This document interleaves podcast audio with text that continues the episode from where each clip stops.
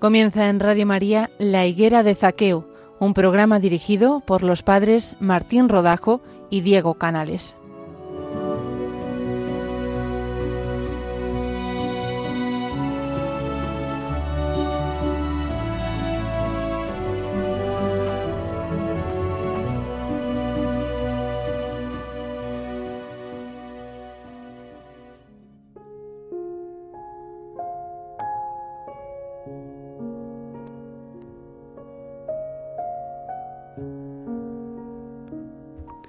Buenos días, oyentes de Radio María España.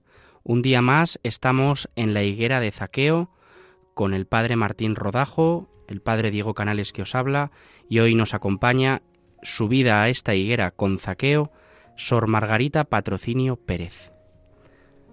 Antes de comenzar, vamos a pedir al Señor que nos concede el hablar y el escuchar, que a nosotros nos conceda hablar de tal modo que el que escucha llegue a ser mejor, y a vosotros que nos escucháis, os conceda escuchar de tal modo que no caiga en la tristeza el que habla.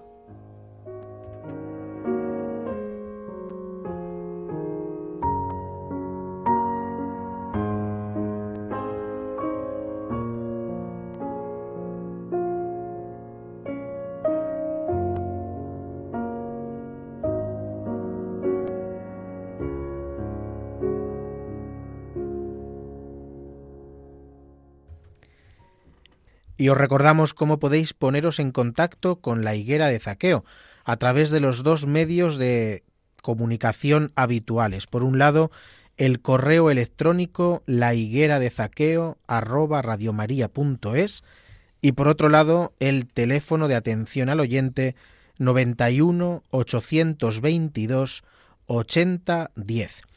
Y ahora aparte tenemos otro comunicado importante para, para transmitiros en este adviento. Y es que os recordamos que Radio María se sostiene únicamente con donativos de sus oyentes. Si queremos que siga adelante y que podáis seguir escuchando programas como este, necesitamos la ayuda de todos. Vamos a escuchar unas palabras que nos lo recuerdan. ¿Te han avisado de que tienes una cita muy especial? ¿Sabes el lugar y la fecha? Toma nota. El 24 de diciembre por la noche, en Belén de Judá, nos espera Jesús. Y es que tanto nos amó y ama el Padre Celestial que nos ha enviado desde el cielo a su Hijo Eterno como Salvador del mundo, para sanar las heridas de nuestro corazón, darnos alegría y esperanza y conducirnos a la felicidad eterna. Sin embargo, muchos, ignorantes de esta cita, siguen sin conocer al único Redentor. Por eso, Radio María quiere hacer llegar la buena noticia a todos los rincones de España y del mundo. Para ello, necesitamos tu oración, compromiso voluntario y donativo. Colabora. Puedes hacerlo sin moverte de casa, con una simple llamada al 91 822 8010 o a través de nuestra página web www.radiomaria.es en el apartado Donativos, donde verás los números de cuenta a donde podrás realizar una transferencia bancaria o a través de pasarela de pago con tarjeta. Además, tenemos disponible el método de pago Bizum. Y si quieres que tu donativo desgrabe, no olvides indicar tus datos personales, incluido tu NIF. Radio María, la fuerza de la esperanza.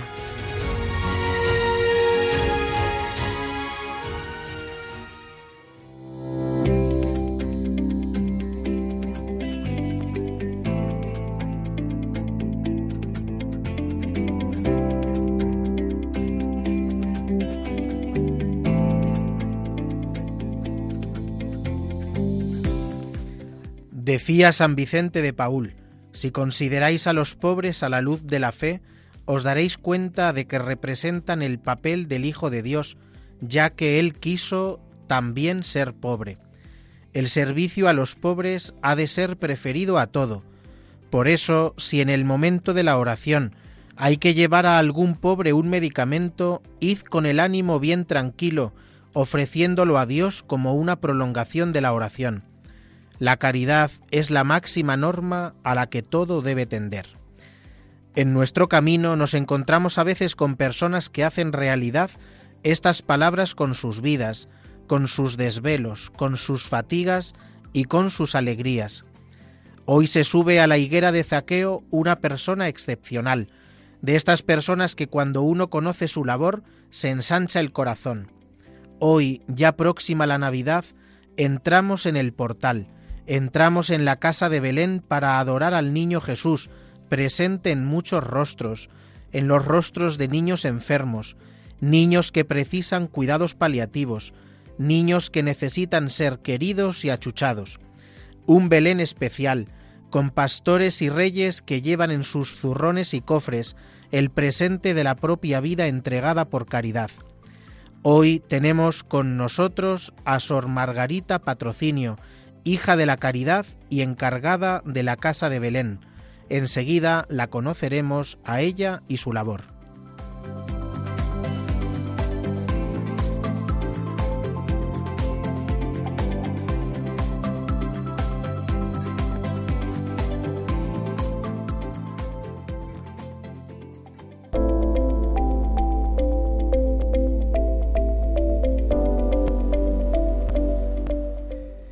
Qué alegría poder tener hoy con nosotros a Sor Margarita. Eh, la verdad que, como decía el padre Martín, mm, Sor Margarita vive en Belén, pero en una casa de Belén muy particular que ahora ella nos va a contar. Sor Margarita, muy bienvenida a esta higuera de zaqueo, a esta casa que es la tuya. Hola, muchas gracias. Bueno, cuéntanos un poco quién eres y dónde vives. Eh, bueno, yo soy hija de la Caridad, de San Vicente de Paul, y, vivo en una casita muy pequeñita llamada Casa de Belén, eh, que acoge a 10 niños, tiene capacidad para 10 niños, pero ahora mismo tenemos a 8 niños eh, enfermos de los que nos hacemos cargo. ¿Y a qué congregación religiosa perteneces? Hijas de la Caridad de San Vicente de Paul. Nos decía el padre Martín que San Vicente de Paul tiene como una preferencia especial por los pobres y por los enfermos.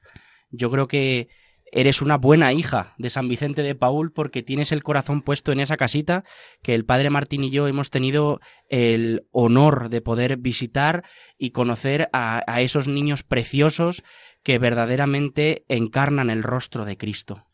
Las hijas de la caridad probablemente sean de las de las consagradas más famosas, porque yo creo que cuando uno piensa en una consagrada le viene a la cabeza una hija de la caridad. Pero igual nos puedes contar un poco eh, quiénes sois, el fundador de San Vicente de Paul, pero igual nos puedes contar algo más sobre la congregación. Eh, las hijas de la caridad de San Vicente de Paul somos una, eh, una congregación, somos un instituto de vida apostólica eh, del siglo XVI. Nuestro fundador es San Vicente de Paul y Santa Luisa de Marillac, nuestra gran olvidada. Santa Luisa de Marillac fue una gran ayuda para San Vicente y una gran, un gran estímulo para las hijas de la caridad. Y bueno, se suele decir que somos lo que San Vicente hizo y Santa Luisa quiso. Entonces, surgimos pues en el en el siglo XVI por todo el tema de, de, la enfermedad, de la miseria que había en, aquel siglo, ¿no? Y sobre todo el tema de los enfermos, las guerras, y, ahí surgió un poquito pues, pues todo el tema de, de la necesidad. Todas las manos eran pocas, ¿no? Y somos sociedad de vida apostólica y no somos monjas, como muchas veces nos nombran, porque San Vicente no quería que nos metieran en un convento. Nos quería activas y nos quería en el mundo, pues para atender a, sus preferidos los pobres y, los pobres enfermos. Una vocación que sigue siendo totalmente actual, porque seguimos teniendo necesitados, eh, seguimos teniendo guerras, seguimos teniendo gente eh, pobre, los pobres de los pobres, ¿Qué pobres estás atendiendo ahora, Son Margarita? Eh, pues sí, nosotras, bueno, eh, la pobreza es muy grande y, bueno, las hijas de la caridad, eh, aunque estamos en muchísimos países, pues no podemos llegar a todas las miserias, ¿no? yo ahora estoy, como bien, bien, habéis dicho, ¿no? Pues en Casa de Belén, que es una casa para niños enfermos. Empezó en el año 95, cuando los niños fallecían a causa del SIDA. Eh, y para que esos niños no murieran en el hospital, pues se creó esta pequeña casa. Eh, con el tiempo ya los niños no fallecen del SIDA, el SIDA ya no es un tabú ni una muerte así mortal para los pequeños. Y se ha pasado a, un centro, a, un hogar para niños con enfermedades orgánicas muy limitantes, incluso algunos niños con atención de cuidados paliativos que precisan pues atención 24 horas y sobre todo eh, mucho cariño y mucho amor porque la vida de estos niños es muy delicada y, son un don que, hay que hay que proteger y hay que cuidar porque pues no sabes algunos pueden fallecer y otros pues intentamos que llevan la vida más normal eh, podemos decir vida normal según se pueda cada niño, ¿no? Según su, su ritmo de vida. ¿Y cómo llegaste a ser misionera de la caridad? Hija de la caridad. Hija de la caridad, perdón. Eh, hija de la caridad. Bueno, yo estudié, eh, estudié con las hermanas, estudié en un, en un colegio, en, eh, yo soy de Cartagena y estudié allí con las hermanas. Y, y la verdad que, que, bueno, sobre todo fue al hacer un servicio de voluntariado con, en un hospital comarcal que había en, en, en Cartagena, era un hospital de terminales que también llevaban las hermanas porque es verdad que, bueno, pues muchas cosas que hacían las hermanas te llamaban la atención, pero ciertamente la enseñanza no, no me llamaba la atención y no, no quería yo seguir esa rama, pero estuve visitando a, a enfermos terminales en, un, en ese hospital y ahí fue un poco cuando vi la labor de las hermanas con esos enfermos, sobre todo con los que no tenían familia, con los que fallecían. Y fue cuando pues vi pensando que, que a mí me gustaba hacer eso y que, que, esa labor que tenían las hermanas de atender al que no tenía nadie, a mí me, me, impregnaba mucho. Sobre todo el tema de la muerte, el cómo las hermanas trataban la muerte, fue lo que, lo que me llamó a, a ser hija de la caridad. Yo creo que la primera vocación de una hija de la caridad es esa, ¿no? Amar amar profundamente al que tiene delante y reconocer en, en, él pues el rostro de Cristo, que es lo que bellamente nos, nos decía Martín al, al, comienzo. Y yo es lo que he visto hoy en, en esa casa, cuando hemos ido el padre Martín y yo, yo no he visto preocupación por los medicamentos, que por supuesto que lo hacían con mucho cuidado y con mucho cariño. Yo lo que he visto es tratar con un amor inmenso a esos niños, eh, abrazar, tratar con, con amor de madre a, estos niños que, que, estaban pues solitos, ¿no? Pues eh, en tantas circunstancias que a veces son tan complicadas.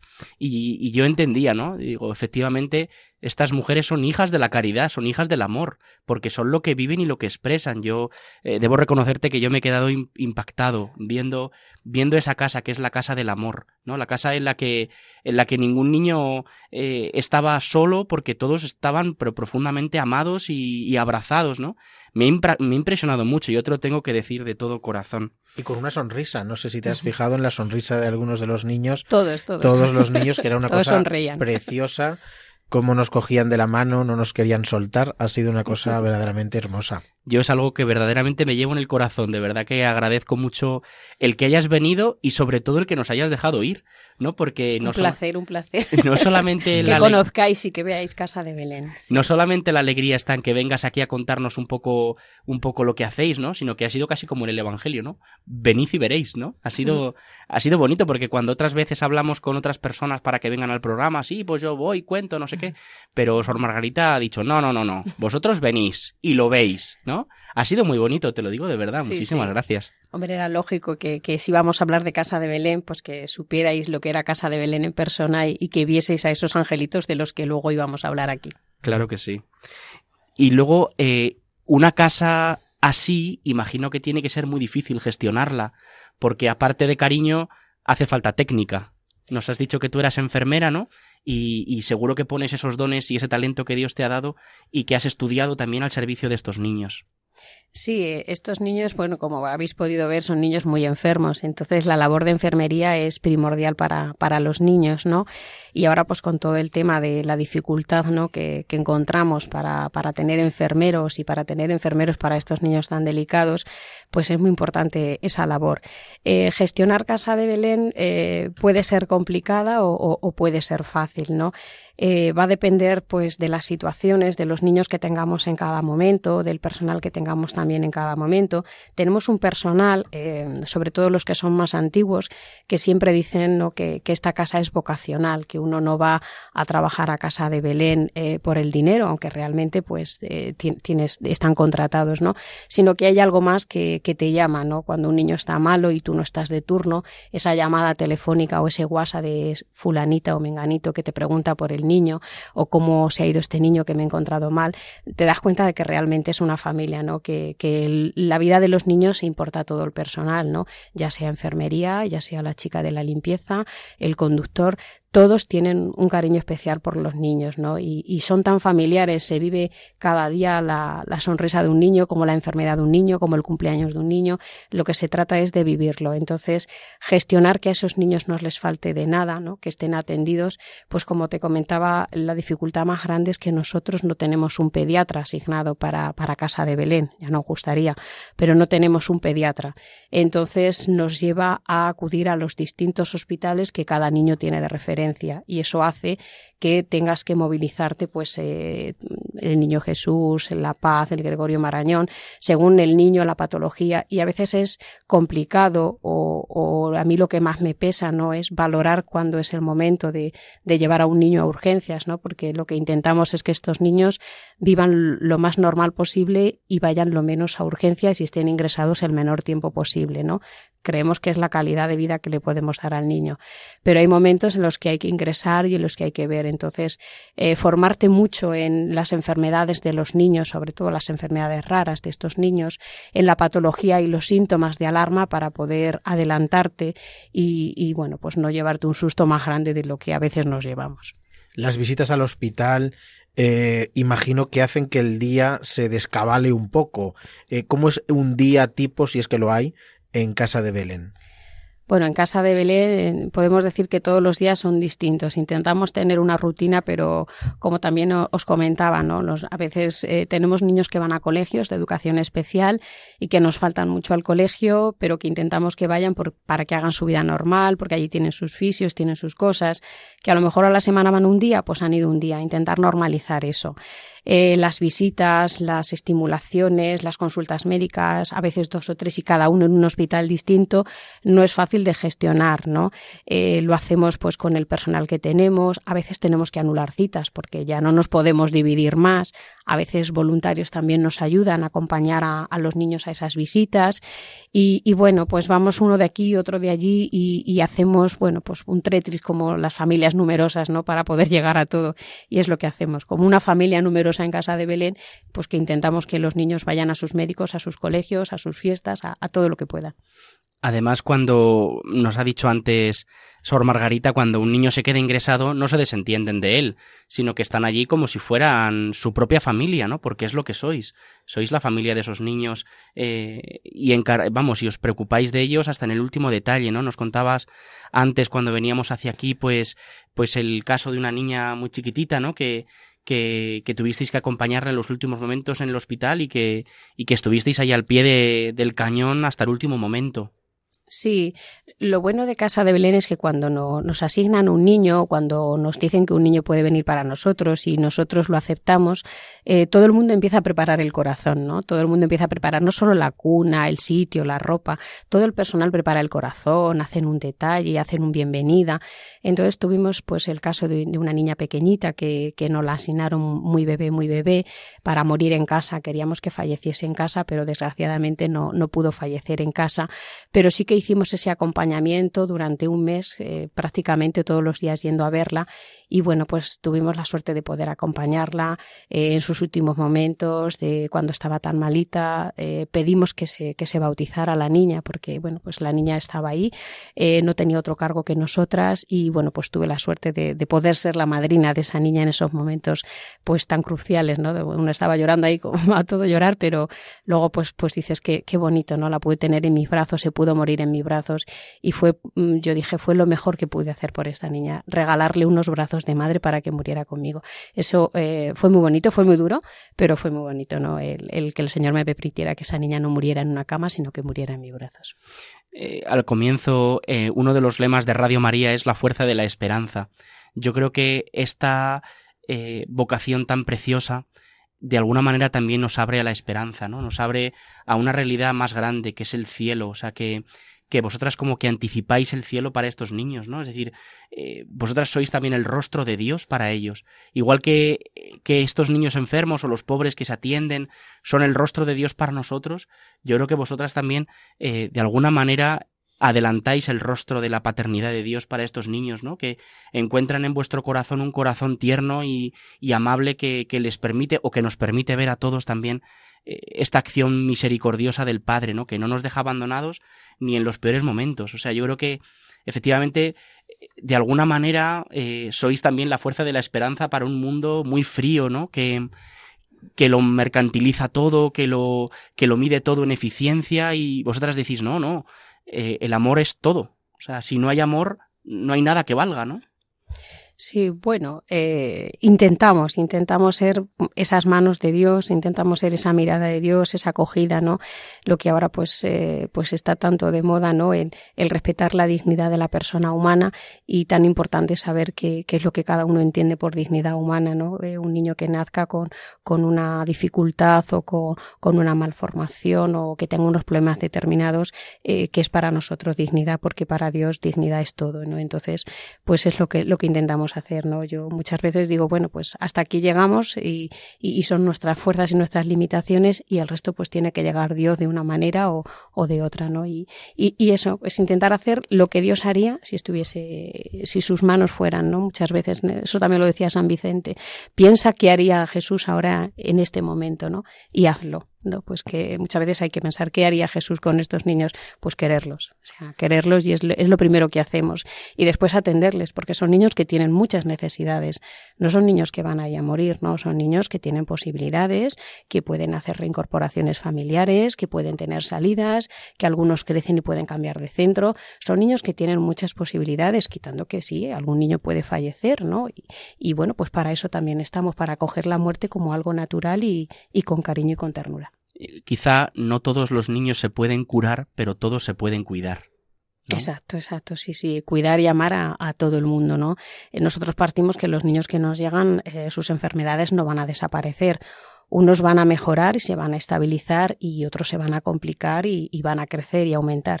Entonces estar ahí, eh, mantener y, cuidar pues, pues como una familia, como una mamá o un papá que, que acepta que su hijo vaya mejor o, vaya peor y estar siempre apoyando, siempre apoyando sabiendo que cada niño puede sacar y puede, aún en su debilidad y aún en sus limitaciones, tiene una vida, tiene un mundo y, los niños son, eh, son muy generosos, te, te, son muy agradecidos con una sonrisa, con una mirada, con una caricia. Eh, los niños responden muy bien a, al cariño y al afecto. Me ha gustado mucho cuando hemos visitado la casa ver el primor con el que tenéis cuidado todo, ¿no? Hasta el último detalle para que los niños verdaderamente se sientan eh, pues en su hogar. Me ha encantado la sala de juegos con los cumples de los niños anotados en pues en unas puertas, ¿verdad? Con, con algodones, con una decoración, con una decoración preciosa. En definitiva es una casa, la casa de Belén, que es una trompeta al mundo, que le está diciendo que la vida merece la pena que merece la pena desde, desde la concepción hasta el final, independientemente de las circunstancias por las que las personas podamos pasar a lo largo de nuestra vida. Esto es importante recordarlo en la España en la que estamos viviendo. La vida merece la pena y en la casa de Belén esto se, se, se demuestra, se toca, se ve eh, y, Diego y yo, el padre Diego y yo, lo hemos visto eh, hoy mismo y, y, nos ha tocado profundamente el, el, corazón. ¿Cuántas hermanas estáis ahora mismo en la, en la casa de Belén, Sor Margarita? Estamos siete hermanas, siete hermanas. Eh, es, una, es una comunidad de hermanas mayores, pero bueno, eh, ahí están en la portería, algunas saludan a los niños, eh, van a la sala de estimulación o van a verlos a, de, a cómo desayunan o tal. Y, y, directamente con los niños estoy yo y, y otra hermana de, de, que es la responsable de la casa y está pues también de voluntaria y ayuda mucho en, en las salidas médicas, en los acompañamientos. Cuando los niños están en el hospital, las hermanas ayudan mucho. Hay una hermana que, que, que te puede hacer 12 horas en un hospital y eso es una maravilla para, para estar acompañando al niño en todo momento. Y junto a vosotras un grupo de voluntarios, ¿verdad? ¿Cuántos voluntarios tenéis? ¿Qué perfiles tienen? Eh, Casa de Belén siempre ha contado con un gran número de voluntarios. Con el tema del COVID, pues se tuvo que restringir un poquito porque no se masificara mucho. Como habéis visto, tenemos una casa muy pequeñita, entonces intentamos que no, que no se junte mucho. Tenemos un grupo de voluntarios en torno a unos 18 o 20. Eh, nuestro voluntariado hay voluntarios eh, pues exquisitos, mm, voluntarios que llevan mucho tiempo desde el origen de la casa y entonces siguen viniendo, no faltan, eh, si no pueden venir te, te, lo dicen y luego pues eh, suele ser gente muy sensible a estas necesidades y, muy comprometidos, ¿vale? El, voluntariado de Casa de Belén, eh, yo creo que una vez que empiezas y estás con estos niños, pues les pasa lo mismo, no pueden dejar de venir a Casa de Belén. Entonces, bueno, pues el voluntariado es un voluntariado muy bueno pues hemos llegado a la mitad de, esta higuera de zaqueo y es el momento no de marcharse, sino de escuchar una hermosa canción que nuestra invitada Sor Margarita ha elegido. Vamos a escucharla y después te preguntamos por qué la has elegido. Muy bien.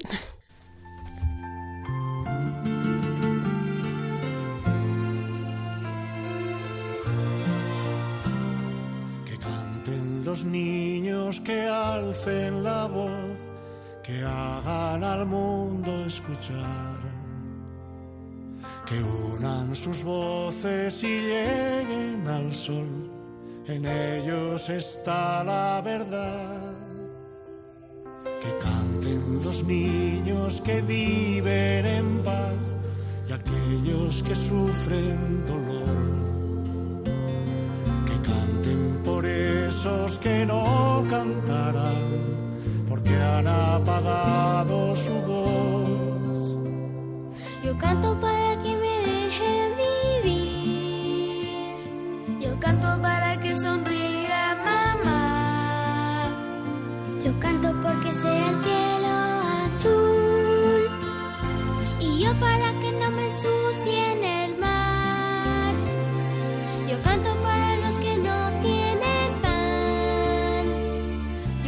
para que respeten la flor.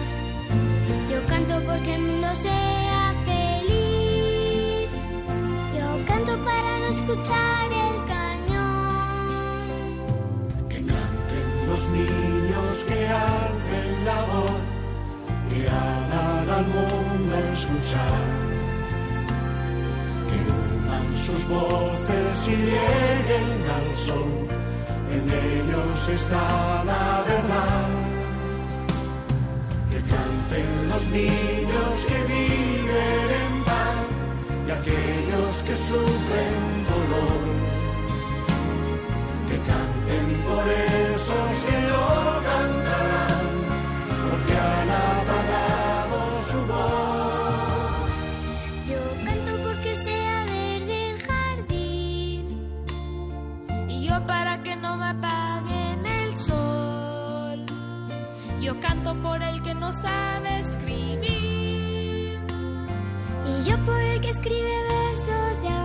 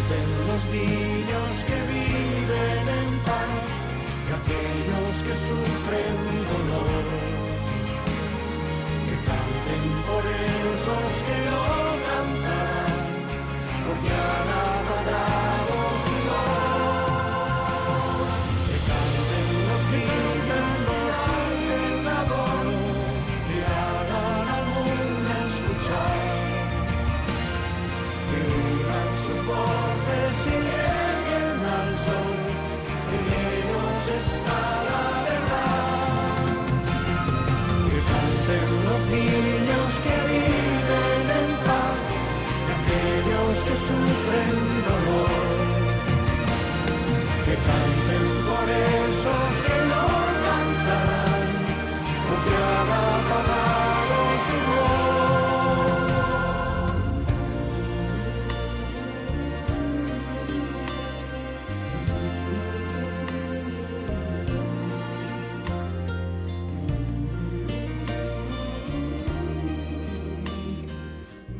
Están escuchando La Higuera de Zaqueo con los padres Martín Rodajo y Diego Canales.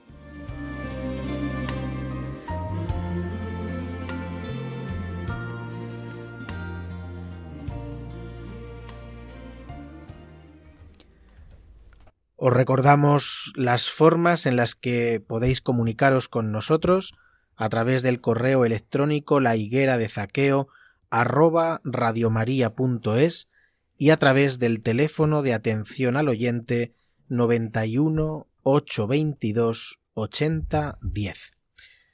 Sor Margarita, qué canción tan bonita. Yo creo que hay canciones que no pasan de moda, hay canciones que nos siguen emocionando y te queríamos preguntar por qué has elegido esta hermosa canción.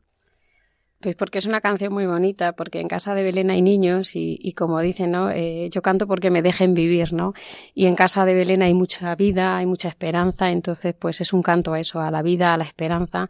Y como decía la canción, ¿no? Hay niños que sufren, pero más allá del sufrimiento, del dolor, incluso de la muerte, eh, tenemos un Dios grande que nos acoge en la tierra y en el cielo, ¿no? Es un canto de esperanza y de alegría, que es lo que se vive en casa de Belén una canción oración. Me ha emocionado muchísimo cuando hemos visitado la casa y nos has enseñado la capilla que Sí. nos ha acompañado una de las niñas y la niña ha ido al primer banco, Sí. ha hecho su oración, nos ha dicho dónde estaba Jesús en el sagrario. Ha sido emocionante porque en esa casa no solo se cuida la salud de los niños, sino su salvación. Habéis ayudado a esa niña a encontrarse con Jesucristo y eso es una cosa que a mí me ha parecido preciosa. Ha sido una cosa bella, una cosa muy bella. A mí también me recuerda un poco esta casa, ¿no? A la Sagrada Familia, porque a veces pensamos que en cuanto hay dificultades en la vida ya hay como que reiniciarla, ¿no? Hay que pedir como, como de, esto ya no nos gusta, ¿no? Y yo me acordaba de la Sagrada Familia y digo, madre mía, más problemas que tuvieron ellos, desde luego que, que fueron todo dificultades, persecuciones, tenéis que ir allí a dar a luz a sabe Dios dónde, tenéis que salir corriendo a Egipto porque ahora Herodes os quiere matar, es decir, eh, es que las dificultades forman parte de la vida y reconciliarse con ellas yo creo que es la forma de vivir. A veces yo creo que no nos damos cuenta que también en medio de la dificultad está Dios y me parece que es un nombre muy bonito, Belén, para encontrar que en medio de las dificultades de la enfermedad, del sufrimiento, a veces, de, familias desestructuradas, de padres que no se pueden hacer cargo de sus hijos, también está Dios. O sea, que, que Dios no tiene nombre de triunfo, ¿no? No tiene nombre de aquí no ha pasado nunca nada, aquí nunca se ha roto un plato, sino que, que Dios tiene nombre de sufrimiento y del que sufre y del que llora y del que está solo y del que, y del que a lo mejor no le quedan más que dos días de vida. Y ahí también está Dios. Y, me daba yo cuenta, ¿no? Digo, madre mía, si es que no podía tener otro nombre esta casa. Sí, no, bueno, los, los niños, eh, nosotros no salvamos a nadie, estos niños están salvados, pobrecitos, desde el momento que han nacido están salvados, Dios ya los tiene salvados, solamente los cuidamos, cuidamos el tesoro más grande que, que tiene el Señor y es lo que nos presenta a sus preferidos los pobres, que en este caso para nosotras son, son los niños de casa de Belén. Eh, y sí, claro, nos representan en el cuerpo de Cristo. Yo recuerdo mucho cuando dicen cómo quejarme de mis pies cansados cuando veo los tuyos destrozados, ¿no? Cómo quejarme de, de mi dolor de piernas si esta niña no puede andar o este niño no puede hacer tal cosa, ¿no?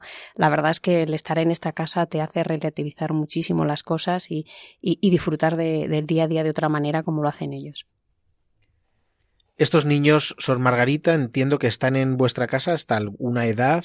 Eh, no, sé si nos puedes contar hasta cuándo y qué pasa después. Eh, nuestra casa es de 0 a 6 años, ¿vale? Pero eh, después, cuando los niños cumplen 6 años, eh, se les empieza a buscar otro centro, ¿vale? Nosotros somos un convenio con la Comunidad de Madrid, que es quien nos asigna los niños que cree candidatos para, para nuestra casa con estas patologías limitantes. Y cuando cumplen los niños que llegan, como hemos dicho, otros se reincorporan, otros fallecen, pero los que siguen en ese proceso de su enfermedad y llegan a 6, 7 añitos, se les intenta buscar un centro acondicionado para ellos. Entonces, bueno, pues eh, se les busca en la Comunidad de Madrid lo que puede ser mejor para ellos. Si no hay vacante, se suele esperar. Si nosotros no tenemos, ahora mismo tenemos ocho plazas, con lo cual nos quedan dos libres y no, no tenemos ese agobio de que tiene que entrar un niño más pequeño y se tiene que ir el mayor, pues se suele esperar. Pero es la Comunidad de Madrid la que va a buscar un poco el sitio más idóneo para ese niño, si necesita enfermera 24 horas o cómo ha mejorado. Eh, hay también acompañamientos, hay eh, salidas de familia ajena, extensa, pero bueno, eso con nuestros niños es un poco más complicado, porque cuidar a estos niños con esas limitaciones en familias seleccionadas y difícil se proponen, pero, pero es muy difícil que salgan, aunque está esa propuesta también de que algún niño eh, pueda salir en un acogimiento especial.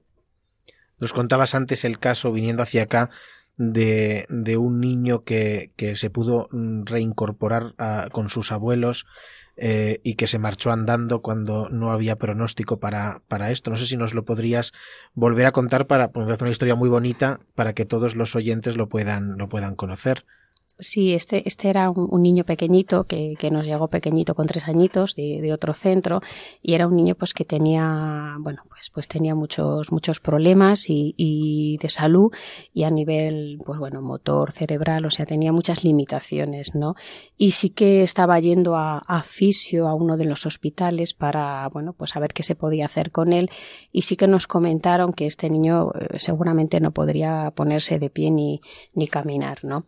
Pero bueno, se siguió yendo a estimulación, a fisio, una de las hermanas le acompañaba mucho y, y, bueno, pues se consiguió que ese niño se empezara a gatear, se pudiera poner de pie y, bueno, y finalmente pues que pudiera andar con una sola mano, ¿no? Entonces, bueno, pues sí que ha sido un, no sé, como un pequeño logro, ¿no? Que a veces, pues a veces los diagnósticos eh, pues te dan, te dan la vuelta, ¿no? Eh, no hay no hay enfermedades sino enfermos, ¿no? Y este niño, pues no sabemos por qué, pues fue capaz de irse andando. Entonces, así hay varias historias, ¿no? Yo tampoco llevo mucho tiempo en esta casa, pero sí que he oído, ¿no? De niños que a lo mejor han venido con un pronóstico de unos días o meses y los niños han durado cinco y seis años, ¿no? Es verdad que se les cuida con un primor, es como si tuviera una, una burbujita y, y, bueno, y eso también les hace a los niños el cariño y el amor y, que sus sábanas estén lo más estiraditas posibles, que esto esté lo más confortable posible y bueno, pues fue un logro y una satisfacción que se haya podido reincorporar con su familia y en esas condiciones y cómo, cómo la gente también puede, puede conoceros. ¿Tenéis una página web o tenéis algún sitio en el que, en el que podamos, ¿no? Como, como acercarnos más a vosotras? Eh, sí, nosotros tenemos una página como Hijas de la Caridad, eh, pertenecemos a, Fundación Social Hijas de la Caridad y, allí, bueno, pues están las distintas obras sociales que tienen las Hijas de la Caridad y ahí está también Casa de Belén.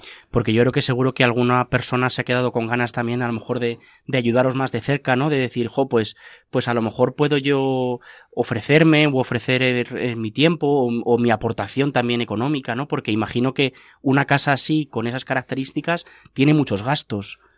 Sí, eh, Casa de Belén eh, tiene muchos gastos y, y, bueno, todo, todo suma y, todas las ayudas en ese sentido son, son pocas, ¿no? Eh, tanto para poder eh, arreglar las instalaciones de los niños, eh, pues el, todas las cosas que ellos puedan necesitar, las instalaciones, las paredes, los cambios, las camas especiales, usan mucho material, ¿no? Y toda la ayuda pues, pues es buena y es necesaria porque se, es una aportación también que va directamente a, al niño y, y, bueno, pues ahora mismo también tenemos que actualizar porque es una casa pues un poquito antigua, ¿no? Todo a las nuevas normativas que nos exigen, ¿no? Y, bueno, eso es dinero, ¿eh? pues hay que poner instalaciones, ascensores y todo eso pues también es un dinero que, que bueno, que hay que sacar para poder mantener a los niños y eso sí que siempre se puede ayudar y la aportación económica también es importante para, para Casa de Belén porque, porque repercute siempre en los niños. Claro que sí. Y ahora, en estas fechas, yo creo que todos nos preguntamos cómo se vive la Navidad en una casa tan especial. Pues se vive, eh, iba decir, normalmente, bueno, rezamos para que ningún niño se nos ponga malo, porque algunas navidades hemos pasado en el hospital con la cabalgata del hospital. Entonces, bueno, esperemos que esta Navidad estén todos los niños en casa. Pues eso, su, sus, su salud es tan débil que a veces, pues, es muy limitada, pero la Navidad pues se pasa, se pasa bien porque eh, tenemos suerte de que van por los payasos, hacemos cabalgata, los niños se disfrazan de rey mago, de pastorcita, el más pequeñito siempre es el niño Jesús, entonces pues eh, se prepara con ilusión y, cariño, ¿no? Hacemos como un Belén viviente, todos los niños eh, forman el Belén viviente y el más pequeñito le toca ser el niño Jesús. Eso es un privilegio, ya lo creo, pero esos niños, vamos, lo, lo merecen, lo merecen. Y, y también no, nos contabais, ¿no? Que, que, el, que también hay ocasiones, ¿no? Pues que uno vive pues como más intensamente. Nos hablabas antes que a veces pues el fallecimiento de algún niño pues había sido un, un golpe duro, pero también un momento de esperanza porque celebrabais todos juntos la Eucaristía y, y también es un momento para abrirse a, a la esperanza del cielo. Al final la Navidad nos abre a esto, ¿no? Es decir, que Dios se hace hombre para llevar al hombre hasta Dios. Y en el fondo yo creo que en esa casa se vive de una manera como más intensa porque porque claro, al final eh, la enfermedad, las dificultades nos confrontan con, la, con, con, las últimas realidades y las más importantes de nuestra vida, ¿no? O sea, yo creo que también eh, es una cosa bonita el, el, el poder decir estamos juntos en la celebración de la mesa y de la misa, ¿no? En la celebración de la mesa de, de la alegría de la Navidad y de la misa también de pasar de este mundo al Padre. Sí, bueno, en casa de Belén sí que se trata mucho de cuidar e, e, ese momento, ¿no? Sobre todo cuando sabes que un niño va, pues bueno, que su pronóstico pues es más complicado, incluso puede llegar a, fallecer, pues sí que se intenta cuidar ese momento y, todo el personal de la casa lo vive con paz y con tranquilidad si, si se ha podido preparar, ¿no? Eh, lo más duro de casa de Belén eh, son las muertes inesperadas, ¿no? Porque eh, que un niño fallezca, pues pues bueno, si sabes que su pronóstico es ese, pues en cierto modo el personal se prepara, la gente se prepara y te da un tiempo, ¿no? Y puedes beber pues una liturgia bonita, ¿no? Dentro del dolor y de la pena que te da, pero bueno, sabes que luego pues ese niño ha estado bien cuidado, le has sido, le has hecho todo lo que has podido. Pero cuando hay una muerte repentina y no esperada, yo creo que es lo que, lo que más hace, lo que más dolor no, nos da, ¿no? Eh, una muerte que, que, no esperábamos, ¿no? Eh, o no esperábamos en ese momento, ¿no? Entonces, bueno, pues vivir todo eso desde la fe e intentar ver, bueno, pues que ha pasado así y, sobre todo pues acompañar, ¿no? Acompañar en, en ese momento. Sois un conjunto de personas, hijas de la caridad, voluntarios. ¿Cómo se prepara una persona para, para, para desarrollar su vida en casa de Belén? Imagino que eh, formación académica en tu caso, que eres enfermera o en el personal contratado, pero seguro que que, que, también se requiere una vida de oración, se requiere una vida que, que nos permita ver el rostro de Cristo en estos, en estos niños. Bueno, una preparación especial, eh, al, al, final es el día a día, ¿vale? es el día a día el que, el que te va mostrando lo, lo que tienes que hacer.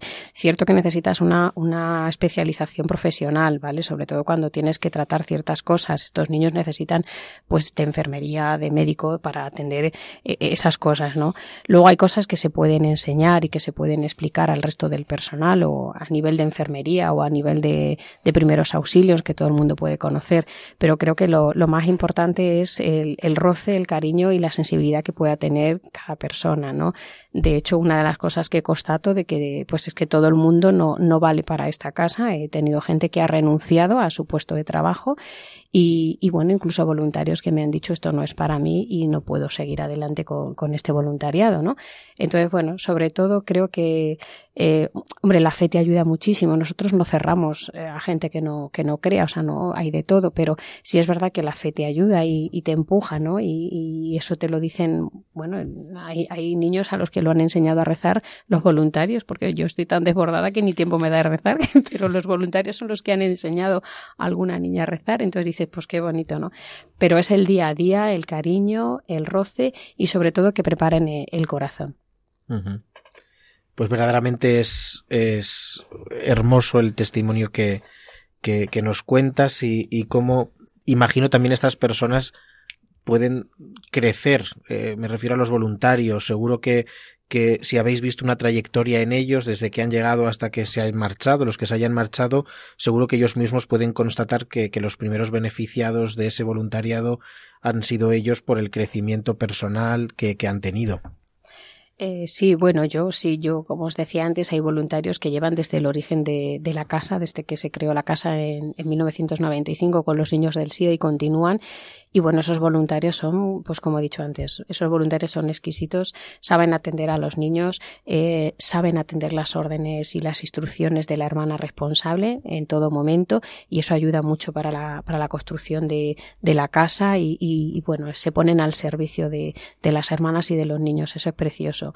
Y luego, pues los voluntarios de, de última adquisición, que digo yo, pues bueno, vas viendo cómo, cómo se van acercando a los niños, cómo ya van sabiendo qué necesidades tiene cada niño, a este niño le gusta esto, al otro niño le gusta lo otro, cómo se van acercando con, pues con más soltura y, bueno, pues que a lo mejor el miedo que tenían al principio, pues ya los ven como más normales y ya intentan pues cogerlos y hacer con, con ellos mm, pues lo que harías con un niño normal dentro de sus limitaciones. Hay también un proyecto de padrinos, ¿no? De... ¿Qué nos puedes contar un poco de esto? Eh, pues sí, Casa de Belén tiene, tiene un proyecto muy bonito que se llama Padrinaje, que es un, es un proyecto para niños que durante el tiempo que están en casa de Belén, pues notamos como que, bueno, pues no hay, no hay una implicación importante de la familia o no hay una posibilidad. Entonces esos niños suelen crear vínculos con voluntarios, algunos con, con es, maestras de educación especial se han ido a un cole de educación especial, incluso con enfermeras de distintos hospitales que nos conocemos y vamos mucho, eh, con voluntarios y cuando vemos la posibilidad, pues eh, intentamos eh, decirle a esa persona si le gustaría ser padrino o madrina de un determinado niño con el que hemos visto que, que tienen un vínculo y, y, la respuesta es extraordinaria. Incluso pues se emocionan de que hayas pensado en ellos. De verdad yo puedo ser madrina o padrino de, de, de este niño y se les explica, porque es un, es un apadrinamiento real, con un bautismo real, se les explica lo que es el, el ser de madrino o padrina, eh, que no es solamente cuando el niño esté en casa de Belén, sino que te comprometes a que si ese niño se marcha de casa de Belén, vas a seguir visitándolo en el centro donde el niño esté, ¿no? Y es muy bonito porque, porque sí, sí que es verdad que se cumple desde que yo estoy hemos podido hacer dos apadrinajes con unas madrinas excepcionales que sacan a la niña los fines de semana. La última se la llevó al Museo del Prado, o sea, cosas mm, realmente preciosas.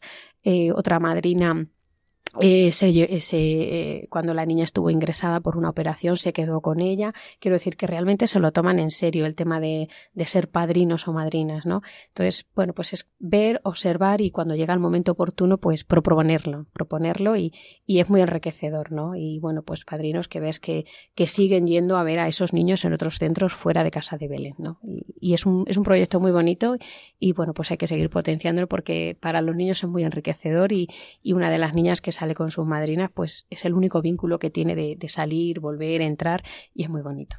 Pues yo creo que esta Navidad, este día 24 tan próximo ya, cuando vayamos a besar al niño Jesús de Belén, creo que en ese beso también irá una oración por vosotras, ¿no? Por las hijas de la caridad, por esos niños preciosos que, que, custodiéis como tesoros y por todos los voluntarios que también son sonrisa de Dios para esos niños y de alguna manera también son luz de esperanza para, para un mundo que necesita este amor entregado y gratuito. Pues yo te agradezco muchísimo el, testimonio de vida, de fe y de caridad que, que, nos has entregado hoy aquí. Yo creo que, que todos estamos asombrados, ¿no? Asombrados porque también necesitamos ver rostros concretos de la caridad, ¿no? El amor tiene un rostro concreto que es Jesucristo, que se encarna pues en este abrazo que vosotras dais a esos niños y que esos niños os dan a vosotras, porque yo creo que también si hay algo que hemos sacado en claro, ¿no? Es que es que vosotras sois también unas afortunadas de este de este de este rostro de misericordia de Dios. Sí, sí, no no, no te quepa duda, ¿eh? es, una suerte poder cuidarlos, aunque a veces te desborde un poco, eh, es, es una suerte poder poder cuidar a estos niños, ¿vale?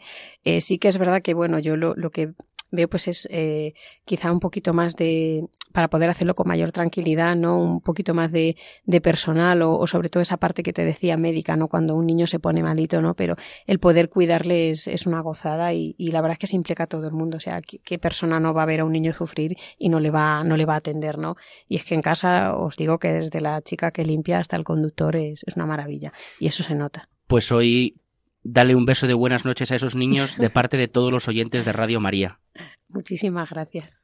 Pues yo quiero reiterar el agradecimiento del, del padre Diego, Sor Margarita, y verdaderamente yo creo que para todos los oyentes y para nosotros sacerdotes sois un estímulo impresionante sobre cómo vivir el Evangelio y, y yo pues te lo quiero agradecer personalmente porque, porque la visita a la casa y la conversación contigo a mí personalmente y creo que a todos nos ha ensanchado el, el corazón.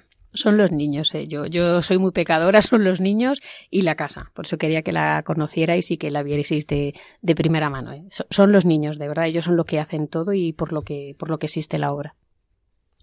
Pues según veníamos nos, nos decías que, que parte de tu trayectoria en, en las Hijas de la Caridad ha sido estar en París y, y allí pudiste descubrir el fervor, la devoción enorme a la Virgen de la Medalla Milagrosa y yo creo que podríamos terminar, qué bonito sería, encomendando la Casa de Belén, encomendando a estos ocho niños, a los que han estado y a los que estarán y a vosotras que os dedicáis a ello, eh, a las manos, a los brazos de, de nuestra Madre la Virgen. Pues podemos rezar juntos, si os parece, un Ave María.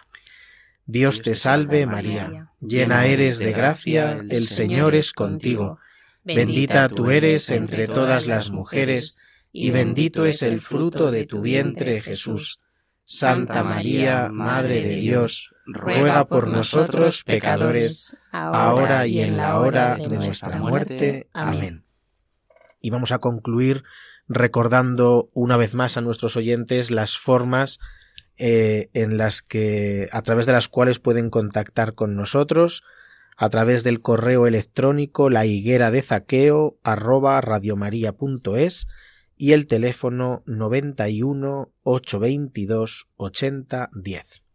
Pues agradecemos muchísimo a Sor Margarita Patrocinio Pérez su presencia y su vida entregada. Y a todos vosotros, queridos oyentes de Radio María, que un mes más nos habéis acompañado en la higuera de Zaqueo. Y os recuerdo también que si queréis volver a escuchar este programa u otros anteriores, podéis hacerlo en el podcast de la higuera de Zaqueo que encontraréis en la web de Radio María, www.radiomaria.es en la sección de podcast. Pues nos despedimos hasta el mes que viene, si Dios quiere, donde nos volveremos a encontrar en esta higuera con Jesús.